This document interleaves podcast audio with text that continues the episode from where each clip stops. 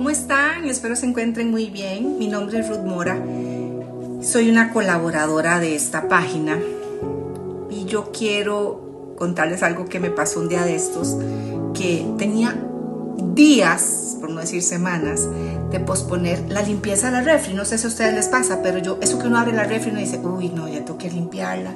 Uno ve un chorrete por allá y eh, etcétera. Y uno va posponiendo y procrastinando hasta que llegó el día en que dije, ahora sí, de hoy no pasa. Y empiezo a limpiar la refrigeradora, empiezo a limpiar absolutamente todo, cajones, sacar cajones, sacar las, eh, las bandejas, todo, todo y lavarlo. Y debajo de esas bandejas usted se encuentra chorretes, que usted tiene, bueno, yo sé como cinco paños diferentes de todo tipo de, de limpiadores para sacar unas cosas más fuertes que otras. Unas están muy superficiales, otras están muy metidas y tenía que darle durito hasta con un cepillito, etcétera yo me ponía a pensar mientras que limpiaba, yo decía, Dios, así, así es la vida de nosotros, de los, de, los hijos de Dios, de nosotras como creyentes, que definitivamente ninguna tiene una vida perfecta, ninguna tiene eh, una vida completamente limpia de pecados. Y, y, el Señor me llevaba a decir, Ruth, es que si confiesan todos sus pecados, si nosotros confesamos nuestros pecados, yo soy fiel y justo para perdonarlas y limpiarlas de toda maldad.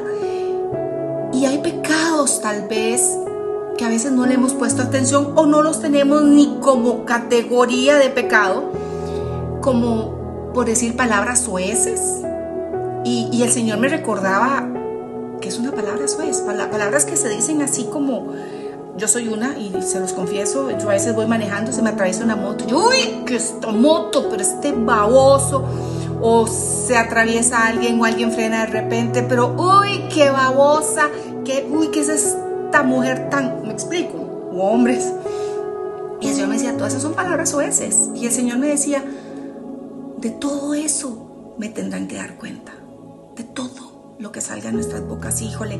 Y yo limpiaba la, la, la, refri y habían eh, lugares más escondidos normalmente que están debajo de las de las parrillitas, de las, em, de las láminas donde uno pone las cosas, uno las quita.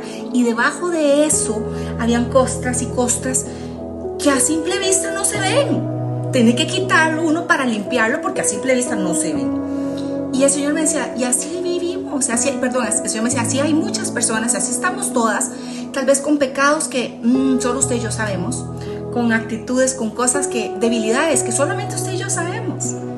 Y el Señor me decía, pero no importa. Mientras que podamos hallar al Señor y mientras que pidamos perdón y mientras que busquemos ayuda si la, si la necesitamos, aparte del Espíritu Santo, hay personas que yo sé que nos van a ayudar a hacer una limpieza a fondo en nuestras vidas. Y yo las quiero dejar con esto. Yo las insto a que no dejen, no dejen pasar eh, tiempo sin estar revisando todas esas sociedades. Se dieron por meses por meses de que qué pena, y que no, no, no me metí a fondo a limpiar. Y así es la vida nosotros, a veces son meses, años de tener cosas ahí, póngale la palabra rencor, resentimientos, iras guardadas y se haciendo una costra horrible que entre más va acumulándose, más va a costar limpiar. ¿Por qué? Porque más nos va a costar entregar y reconocer. Y, y las dejo con eso. Busquemos al Señor busquémonos a nosotros, veámonos. Eh, el Señor se los aseguro que les va a traer cosas que hicieron tal vez hace 10 años.